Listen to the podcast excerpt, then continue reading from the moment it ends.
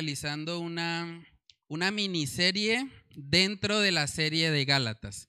Sí, hemos estado hablando puntualmente acerca de lo que es el fruto del Espíritu. Y hoy vamos a hablar del que es tal vez el aspecto, me atrevería a decir, menos querido del fruto del Espíritu. Porque cuando nosotros hablamos del amor, a la gente le llama la atención eso, ¿no? Claro, el amor es algo bueno. Cuando le decimos a la gente acerca del gozo, la gente dice, claro, es importante vivir una vida llena de gozo. Cuando hablamos acerca de la paz, claro, ¿quién no quiere tener paz?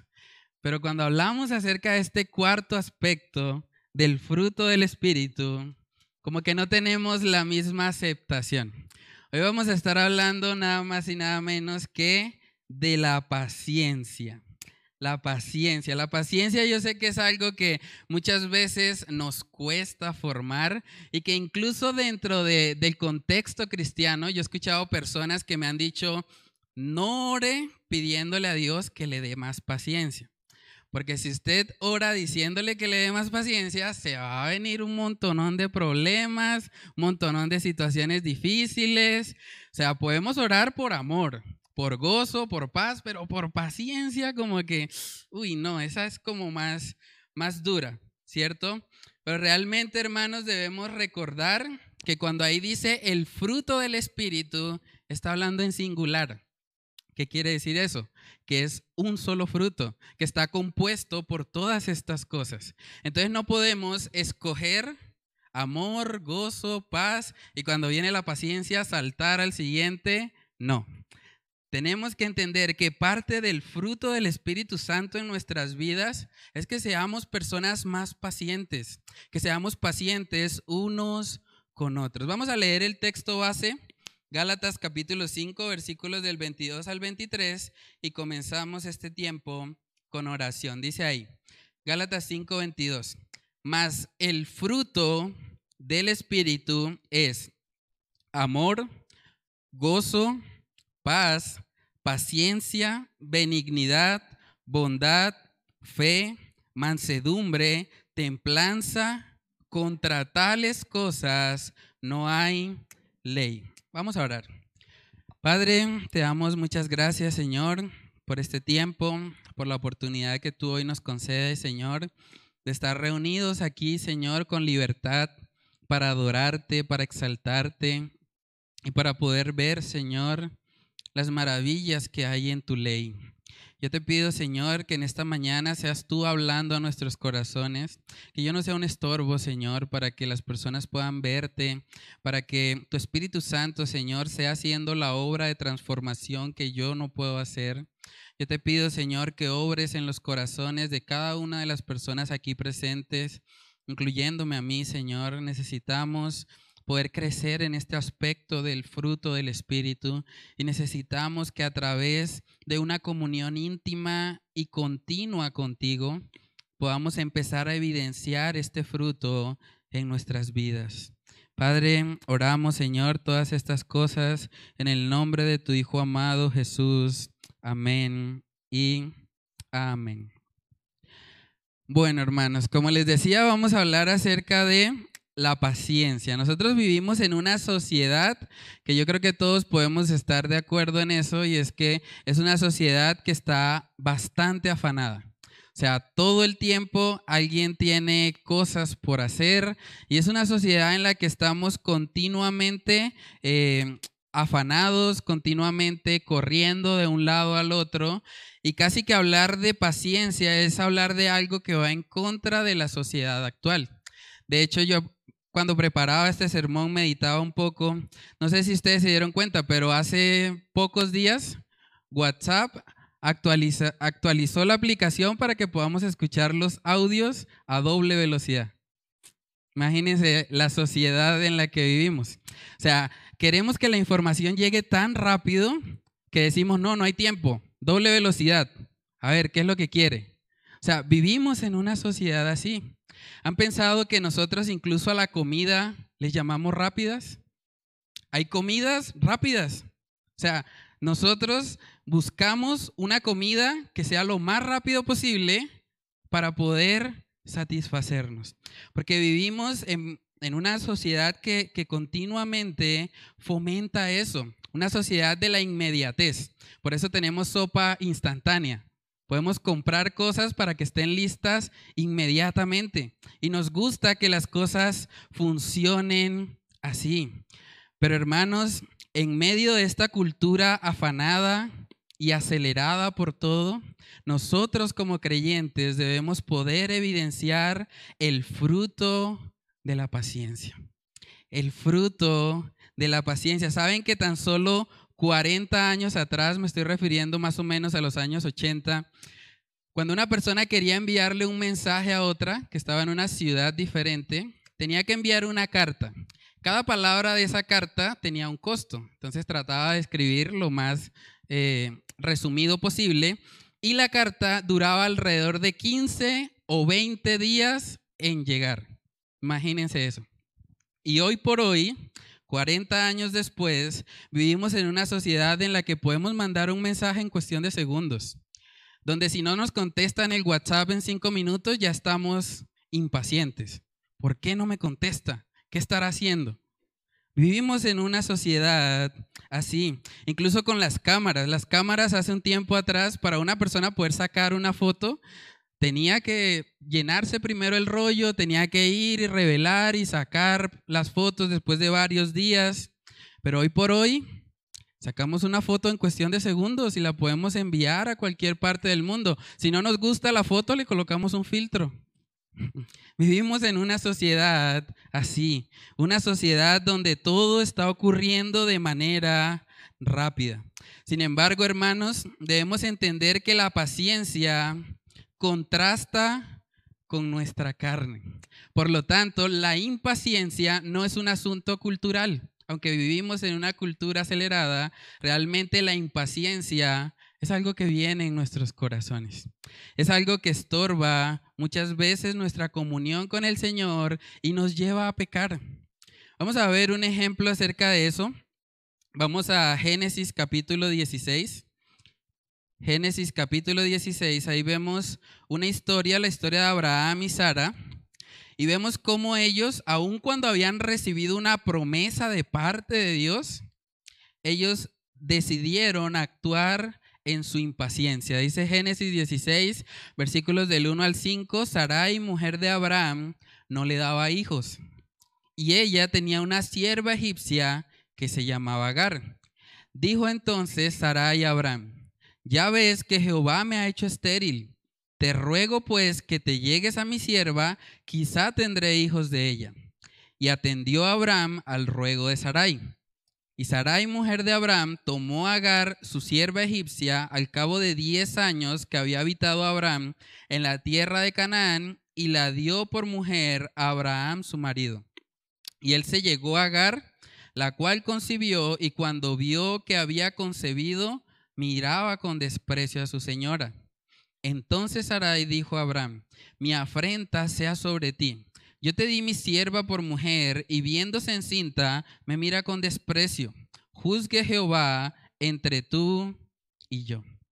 Aquí vemos una historia en la que tanto Abraham como Sara actuaron de forma impaciente. Y las consecuencias de eso incluso las seguimos viviendo hoy por hoy, porque los ismaelitas se iban a convertir luego en todo lo que es el pueblo musulmán toda la región árabe que rodea la nación de Israel. Entonces, realmente, hermanos, la impaciencia no es solamente un aspecto cultural, es algo que, está en nuestros corazones y con lo cual nosotros debemos combatir. También ahí mismo en Génesis, pero en el versículo 25, vemos otra historia de impaciencia. Génesis capítulo 25, versículos del 29 al 34, ahí vemos la historia de Jacob y Esaú. Dice ahí, y guisó Jacob un potaje y volviendo Esaú del campo, cansado, dijo a Jacob, te ruego que me des a comer de ese guiso rojo, pues estoy muy cansado. Por tanto, fue llamado su nombre Edom. Y Jacob respondió, véndeme en este día tu primogenitura. Entonces dijo Esaú, he aquí yo me voy a morir. ¿Para qué pues me servirá la primogenitura? Y dijo Jacob, júramelo en este día. Y él le juró y vendió a Jacob su primogenitura. Entonces Jacob dio a Esaú pan y del guisado de las lentejas, y él comió y bebió, y se levantó y se fue.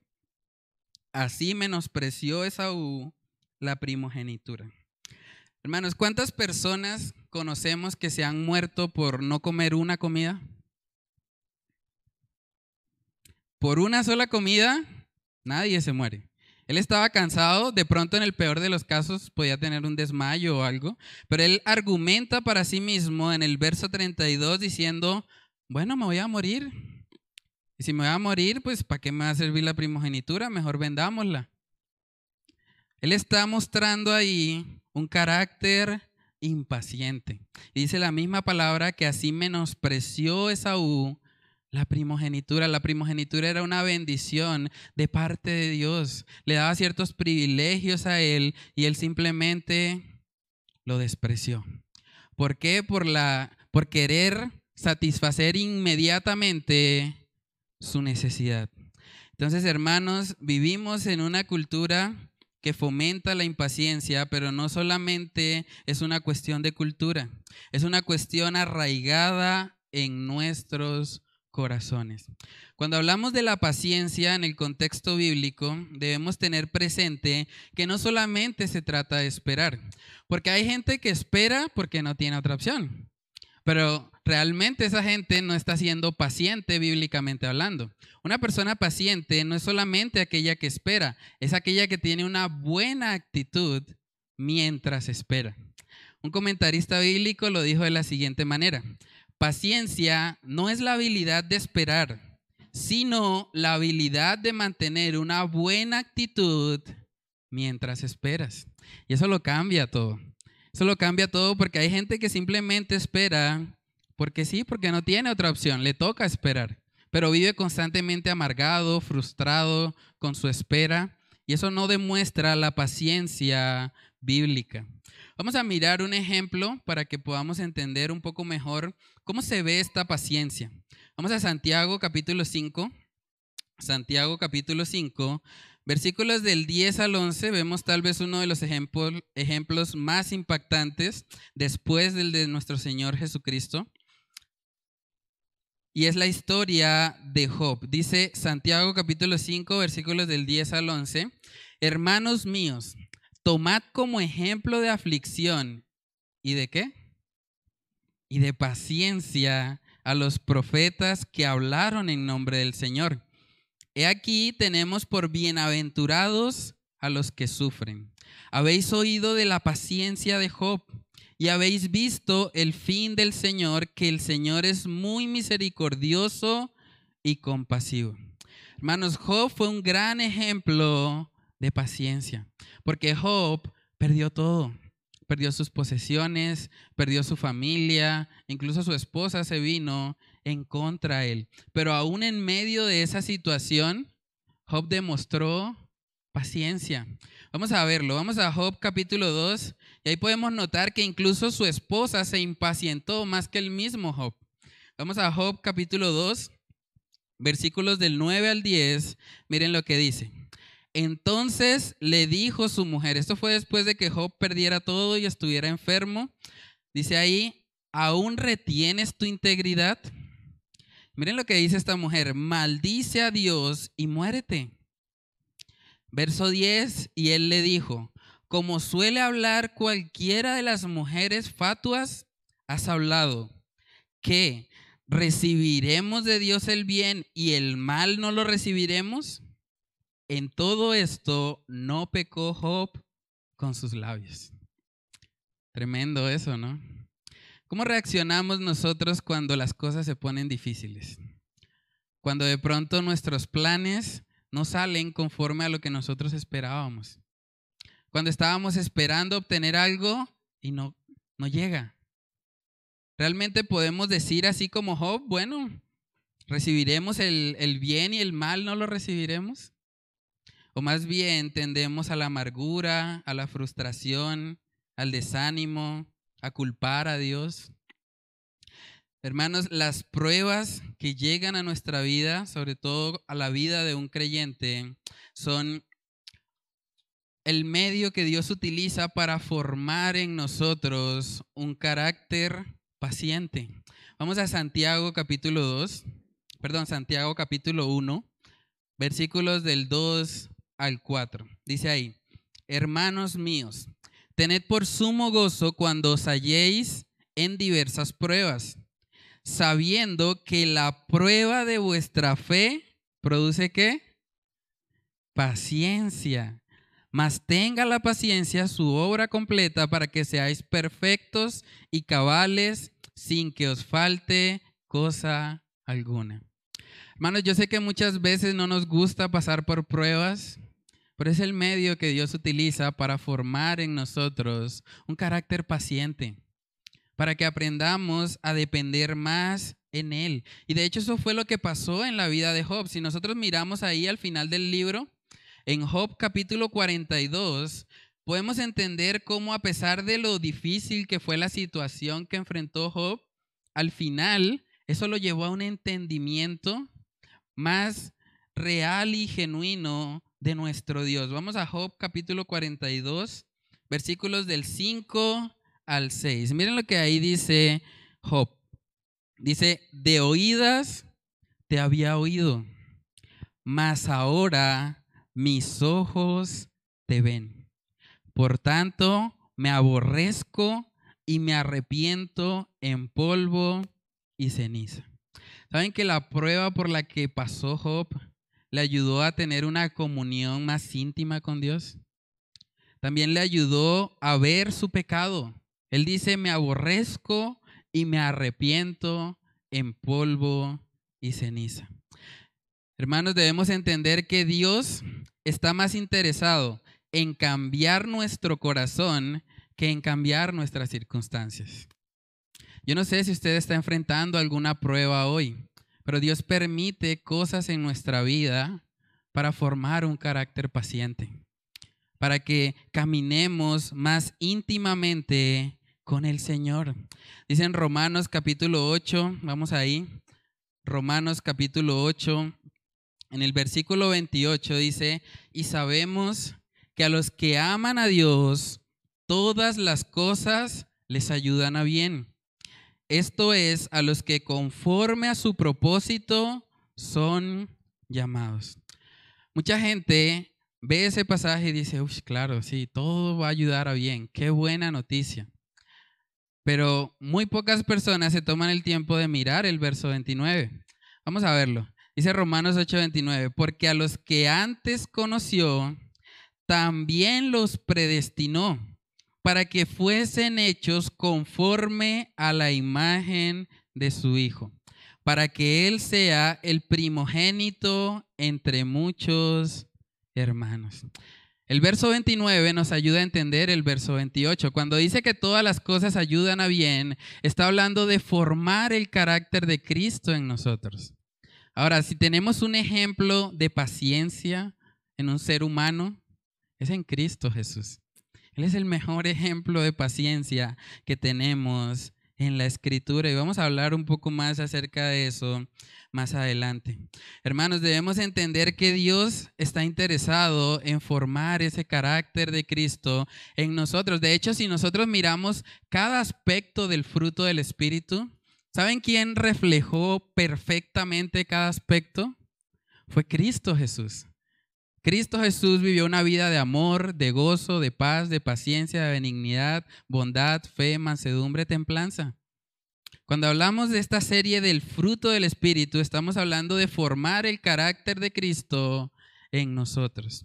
Ahora, no solamente la paciencia llega como resultado de las pruebas, de las situaciones difíciles, sino que también nosotros debemos aprender que para vivir la vida cristiana se requiere de paciencia. Para vivir la vida cristiana necesitamos ser pacientes. Vamos a Hebreos capítulo 12.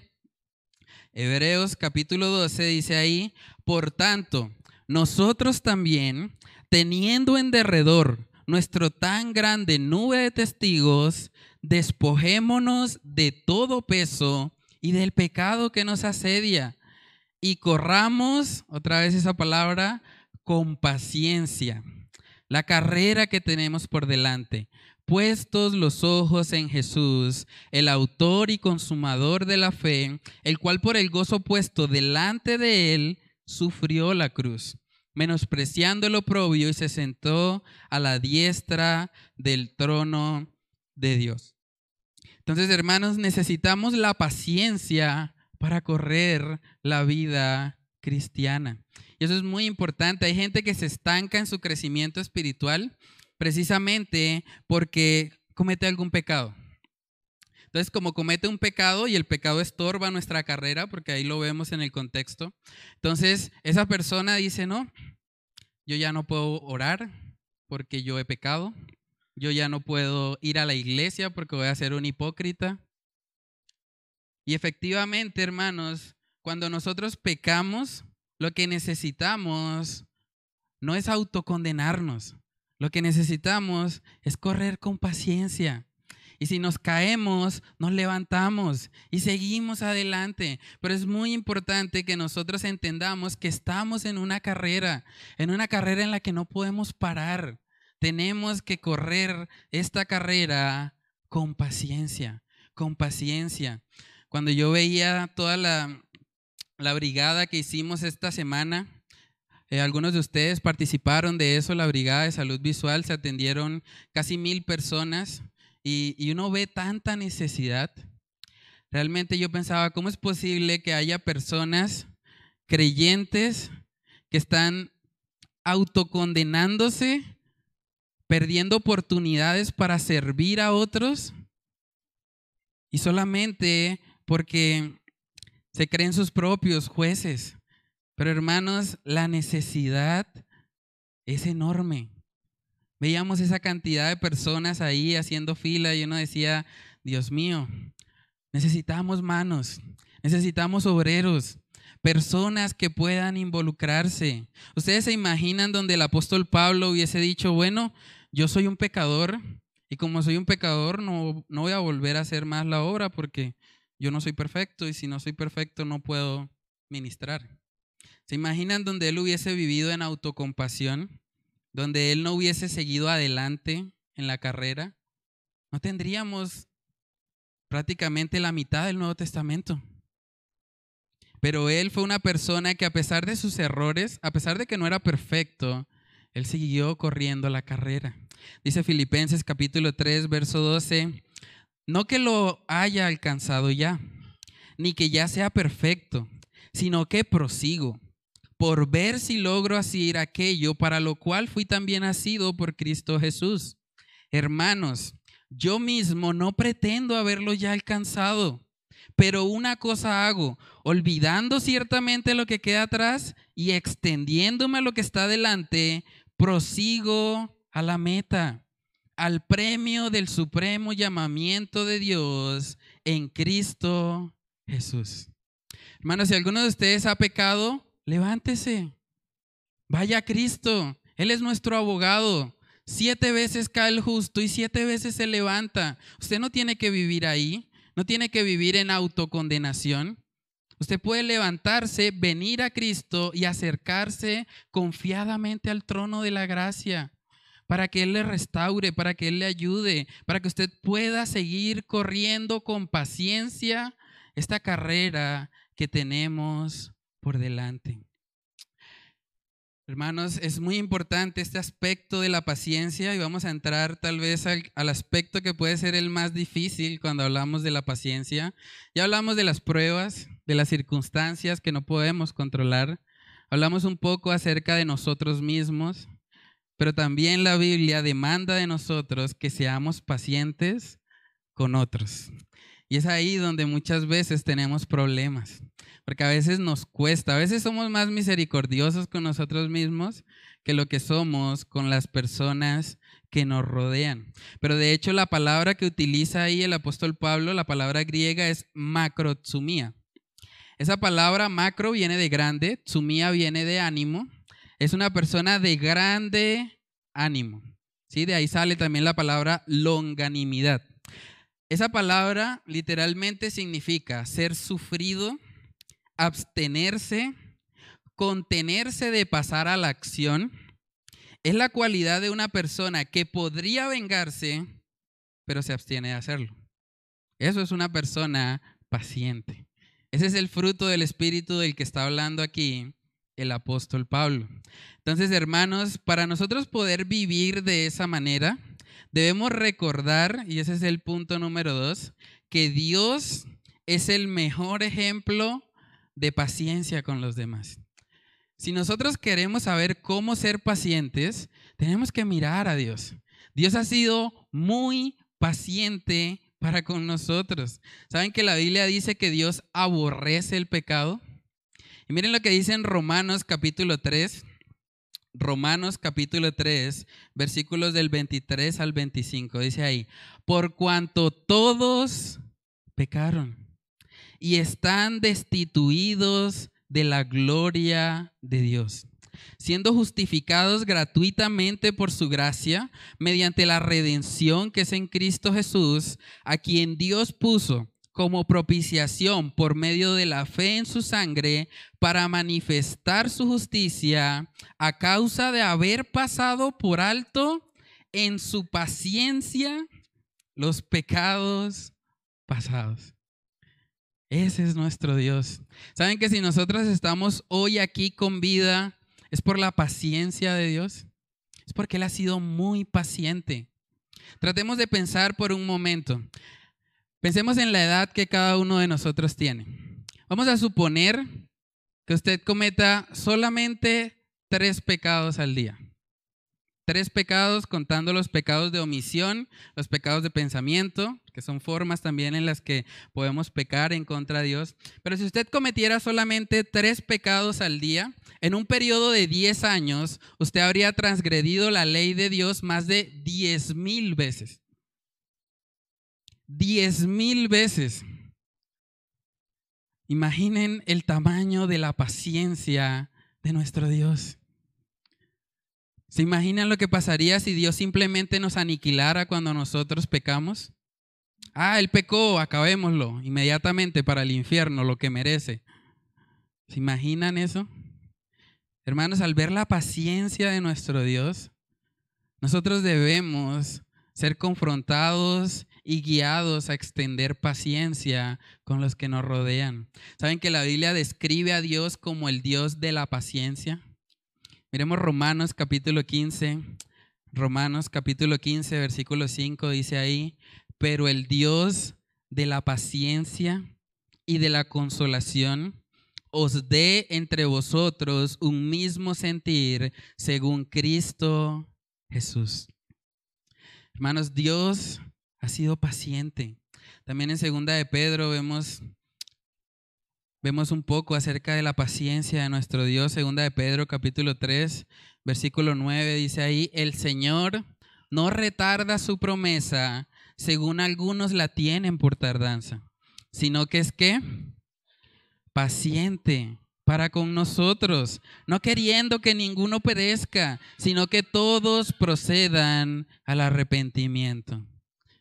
Esa es la paciencia de nuestro Dios. Pero miren lo que dice en el 10. Pero el día del Señor vendrá como ladrón en la noche, en el cual los cielos pasarán con gran estruendo y los elementos ardiendo serán deshechos y la tierra y las obras que en ella hay serán quemadas. Hermanos, ¿saben que la tierra no ha sido quemada por la paciencia de nuestro Dios? Porque Él está esperando a que más personas vengan a Él, que más personas se arrepientan. Está pasando por alto sus pecados, llamándoles, vengan a mí, arrepiéntanse, crean en mi evangelio. Y un día, efectivamente, esa paciencia se va a agotar. Por eso ahí dice en el 10 que el día del Señor vendrá y vendrá como ladrón en la noche. Y debemos estar preparados para eso. Saben que cuando la Biblia nos habla de la paciencia, el mejor ejemplo que tenemos es el de Dios. Y Dios se encarnó. Se encarnó en la persona de Jesucristo. Por eso vemos en 2 de Tesalonicenses capítulo 3 que parte de la oración del apóstol Pablo por la iglesia de Tesalónica era que en ellos fuese formada la paciencia de Cristo. Vamos a verlo. 2 de Tesalonicenses capítulo 3, versículo 5 dice ahí, y el Señor encamine vuestros corazones al amor de Dios y a la paciencia de Cristo. Saben que si queremos aprender a ser pacientes hay que verlo a Él, hay que ver a Cristo Jesús. Vamos a ver una historia en la que Jesús nos deja ver un poco de su paciencia. Vamos a Juan capítulo 8. Juan capítulo 8, versículos del 3 al 5. Esta es la famosa historia de la mujer adúltera. Y vamos a ver cómo la paciencia de Jesús fue reflejada en esta historia. Dice Juan 8, 3, 5. Entonces los escribas y los fariseos le trajeron una mujer sorprendida en adulterio y poniéndola en medio le dijeron, Maestro, esta mujer ha sido sorprendida en el acto mismo de adulterio y en la ley nos mandó Moisés a apedrear a tales mujeres. Tú pues, ¿qué dices? Los fariseos traen a esta mujer para tentarle al Señor y vemos que ellos acuden incluso a la ley. ¿Saben que Dios, Jesús es Dios mismo y por lo tanto Él es el dador de la ley? Y ellos están ahí tratando de decirle, bueno Señor, tú dijiste en la ley que tenía que morir. Entonces, ¿qué vamos a hacer con esta mujer? Pero miren la respuesta del Señor Jesús justo después de decirles a esas personas que el que estuviera libre de pecado tire la primera piedra. Quiero que vean la paciencia de Jesús para con esa mujer. Dice Juan 8, versículo 10, enderezándose Jesús y no viendo a nadie, sino a la mujer, le dijo, mujer, ¿dónde están los que te acusaban? ¿Ninguno te condenó? Ella dijo, ninguno, Señor. Entonces Jesús le dijo, ni yo te condeno. Vete y no peques más. ¿Saben que Jesús tenía razones legítimas para haber condenado a esta mujer? Pero aún así fue paciente. Fue paciente. Y no omitió su pecado porque le dijo, vete y no peques más. Pero fue paciente con ella. Le extendió misericordia. Le extendió gracia. ¿Saben que de la misma manera debemos nosotros tratarnos unos a otros? No solamente estar ahí para decir, bueno, la ley dice que tú has pecado, hermano. No. ¿Cómo podemos ayudar a esa persona para que sea santificada, para que su carácter sea formado? Otro ejemplo impactante donde vemos a Jesús mostrándonos un poco acerca de su paciencia es en Mateo capítulo 26. Vamos ahí. Mateo capítulo 26, versículos del 51 al 53, dice ahí, pero uno de los que estaban con Jesús, extendiendo la mano, sacó su espada e hiriendo a un siervo del sumo sacerdote, le quitó la oreja. Entonces Jesús le dijo, vuelve tu espada a su lugar, porque todos los que tomen espada, a espada perecerán. ¿Acaso piensas que no puedo ahora orar a mi Padre y que Él no me daría más de doce legiones de ángeles?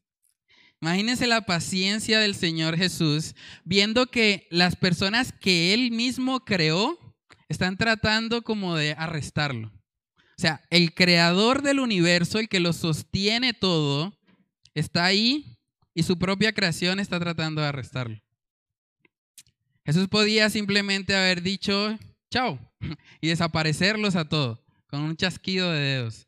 Pero realmente mostró su paciencia. Y saben que la paciencia de Jesús era el medio por el cual Él estaba cumpliendo perfectamente la ley para salvarnos.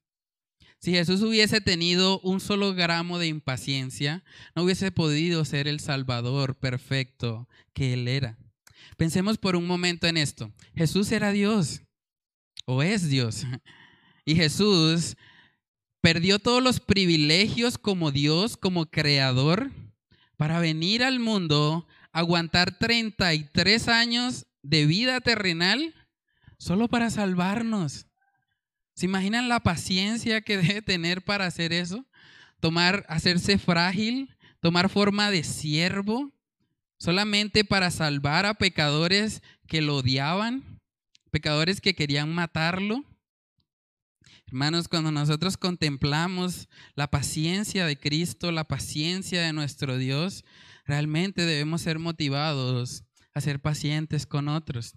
Hay una parábola muy impactante que nos ayuda también a entender esa relación. Y es lo que vemos en Mateo capítulo 18 acerca de los dos deudores. Vemos ahí que hay un deudor que debe 10 mil talentos. Eso básicamente significa que debe una cantidad de dinero que ni en 100 vidas podía pagar. Y vamos a ver lo que le contesta aquí la persona a la que le debe. Mateo capítulo 18, verso 26 dice, entonces aquel siervo postrado le suplicaba diciendo, Señor, ten paciencia conmigo y yo te lo pagaré todo. El Señor de aquel siervo, movido a misericordia, le soltó y le perdonó la deuda. Pero saliendo aquel siervo, halló a uno de sus consiervos que le debía cien denarios. Le debía un centavo comparado con lo que el otro debía. Dice ahí, y haciendo de él, le ahogaba, diciendo, págame lo que debes. Entonces su consiervo, postrándose a sus pies, le rogaba, diciendo, ten paciencia conmigo, y yo te lo pagaré todo. Mas él no quiso, sino fue y le echó en la cárcel hasta que pagase la deuda.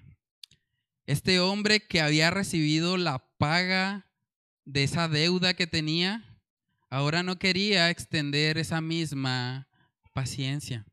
Hermanos, así nos comportamos nosotros cuando somos impacientes con otras personas, porque no tenemos en cuenta la deuda infinita que Dios pagó por nosotros y ahora nosotros no podemos perdonar al que está a nuestro lado. Porque pensamos, no, lo que me hizo es muy fuerte, yo no puedo perdonar eso. Pero ¿cómo vamos a atrevernos a, a, no perdonar a alguien cuando nosotros hemos sido perdonados por tanto tiempo, por tantos años? La paciencia de Dios nos ha guiado al arrepentimiento. Hermanos, cuando nosotros meditamos seriamente en la paciencia de nuestro Dios, realmente debemos ser contristados por eso. Debemos entender que así como el Señor ha sido paciente para con nosotros, debemos ser pacientes con los que nos rodean. Y ese es el tercer y último punto en esta mañana. La paciencia es necesaria para amar genuinamente a nuestro prójimo. La paciencia es necesaria para amar genuinamente a nuestro prójimo. Hablábamos el martes en la reunión que tenemos acá de oración y de estudio de la palabra acerca de Primera de Corintios 13. Ahí dice que el amor es sufrido, que todo lo sufre, que todo lo espera, que todo lo soporta. Saben que la forma como nosotros evidenciamos ese amor también es a través de la paciencia. Para usted poder amar genuinamente a la persona que usted tiene a su lado, debe aprender a ser paciente, incluso dentro de la iglesia. A veces pensamos, no, en la iglesia, pues eso allá no hay problemas, eso allá todo es perfecto. Pero saben que la Biblia misma nos muestra que hacer parte de la iglesia implica soportarnos unos a otros. Y si implica soportarnos unos a otros, quiere decir que van a haber personas difíciles de soportar. Vamos a Efesios capítulo 4. Efesios capítulo 4, versículos del 1 al 3. Dice ahí, yo pues, preso en el Señor, os ruego que andéis como es digno de la vocación con que fuisteis llamado, con toda humildad y mansedumbre, soportándoos con paciencia los unos a los otros en amor solícitos en guardar la unidad del Espíritu en el vínculo de la paz. ¿Saben que esa carta fue escrita a una iglesia? No les está escribiendo a gente inconversa, les está escribiendo a creyentes que deben aprender a soportarse unos a otros. Saben que en cada iglesia hay personas que nos ayudan a formarnos en paciencia. Si usted no tiene una persona que le cuesta ser paciente con ella, es probable que usted sea la persona que ayuda a otros a ser más pacientes. Porque es una realidad. Dentro de la iglesia, nosotros tenemos que aprender a soportarnos unos a otros. Eso quiere decir que dentro de la iglesia van a haber roces, van a haber desacuerdos, van a haber momentos de tensión. Pero es en esos momentos, hermanos, donde el fruto del Espíritu debe salir, donde la paciencia debe salir para que nosotros evidenciemos la obra del Espíritu Santo en nosotros. También dice Primera de Tesalonicenses capítulo 5, verso 14, una vez más, una carta escrita a una iglesia. Miren lo que dice. También os rogamos, hermanos, que amonestéis a los ociosos, que alentéis a los de poco ánimo, que sostengáis a los débiles, que seáis pacientes para con todos.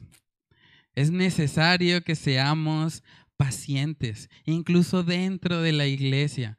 ¿Saben que la iglesia no es un museo de santos? La iglesia realmente es una comunidad de pecadores redimidos que están cada día tratando de seguir al Señor, pero que fallan, que cometen errores.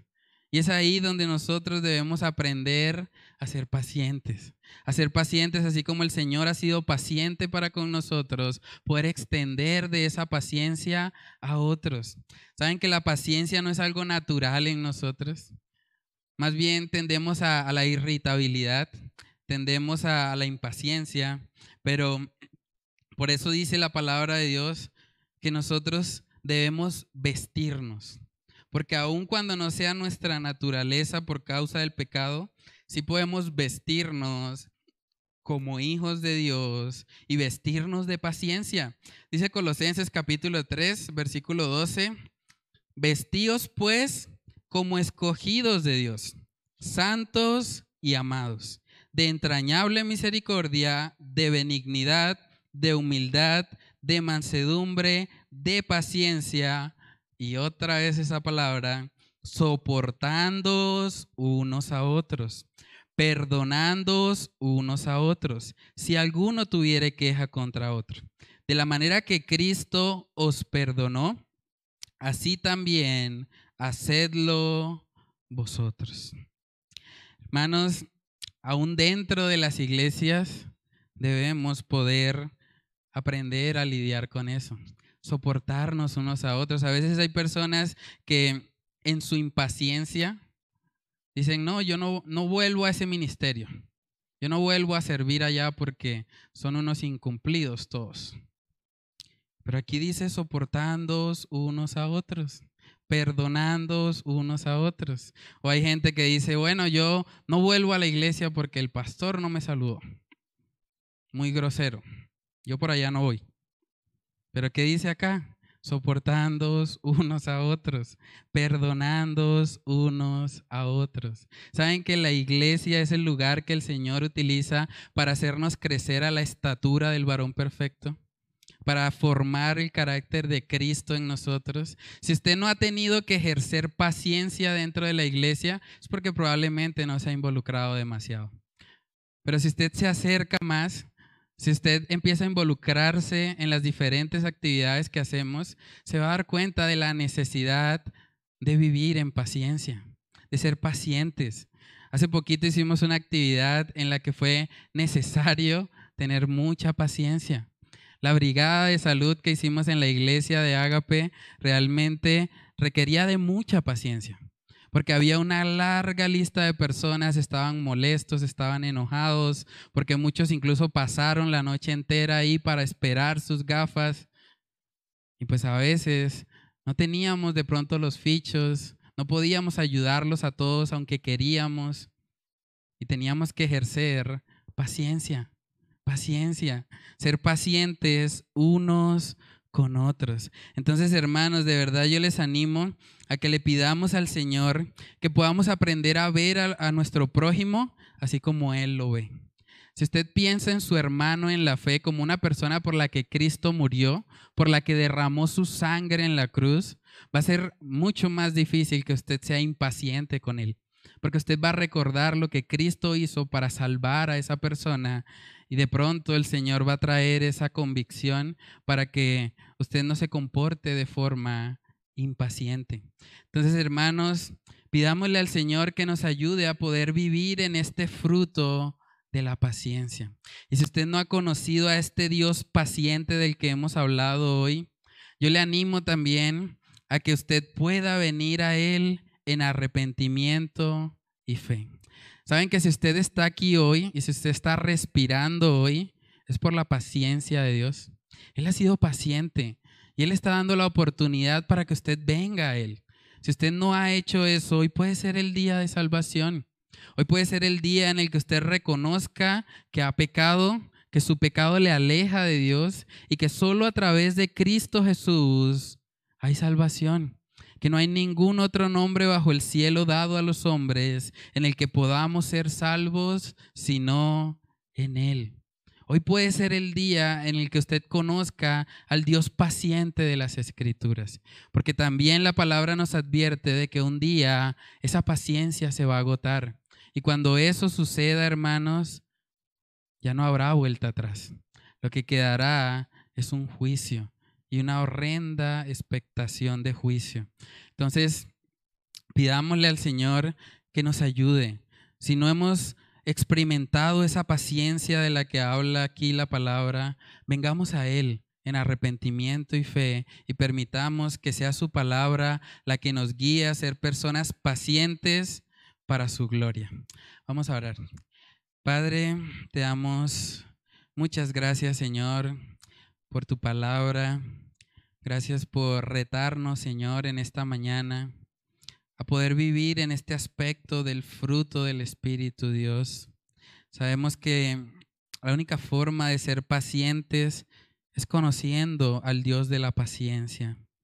Padre, que podamos ser confrontados con esta palabra, que en esos momentos de tensión, en esos momentos donde tal vez la ira llega a nuestras, a nuestras mentes o a nuestros corazones, Padre, que podamos recordar a Cristo Jesús, que podamos recordar cómo Él estuvo dispuesto a dejar a un lado todos los privilegios que tenía como Dios, como creador, para venir al mundo, vivir una vida humana, expuesto a tentaciones, expuesto a, a insultos, a vituperios. Padre, que al contemplar esa paciencia de Cristo Jesús, podamos ver la importancia y la necesidad de ser personas pacientes, pacientes en medio de las circunstancias que no podemos controlar, pacientes en medio de nuestras fallas, en medio de nuestros pecados, y pacientes también con los que nos rodean, Dios, con aquellos con los que compartimos. Padre, que cada día podamos entender más tu paciencia y podamos vivir en ella podamos entender, Señor, que así como hemos recibido tanta paciencia de parte de ti, debemos aprender a ser pacientes con los que nos rodean, entender que todos estamos en esta carrera y que ninguno es más que otro, que todos te necesitamos a ti, que separados de ti nada podemos hacer. Padre, ayúdanos a caminar contigo de la mano y que sea tu Espíritu Santo convenciéndonos y guiándonos a poder vivir esta verdad. Padre, oramos todas estas cosas en el nombre de tu Hijo amado Jesús. Amén y amén.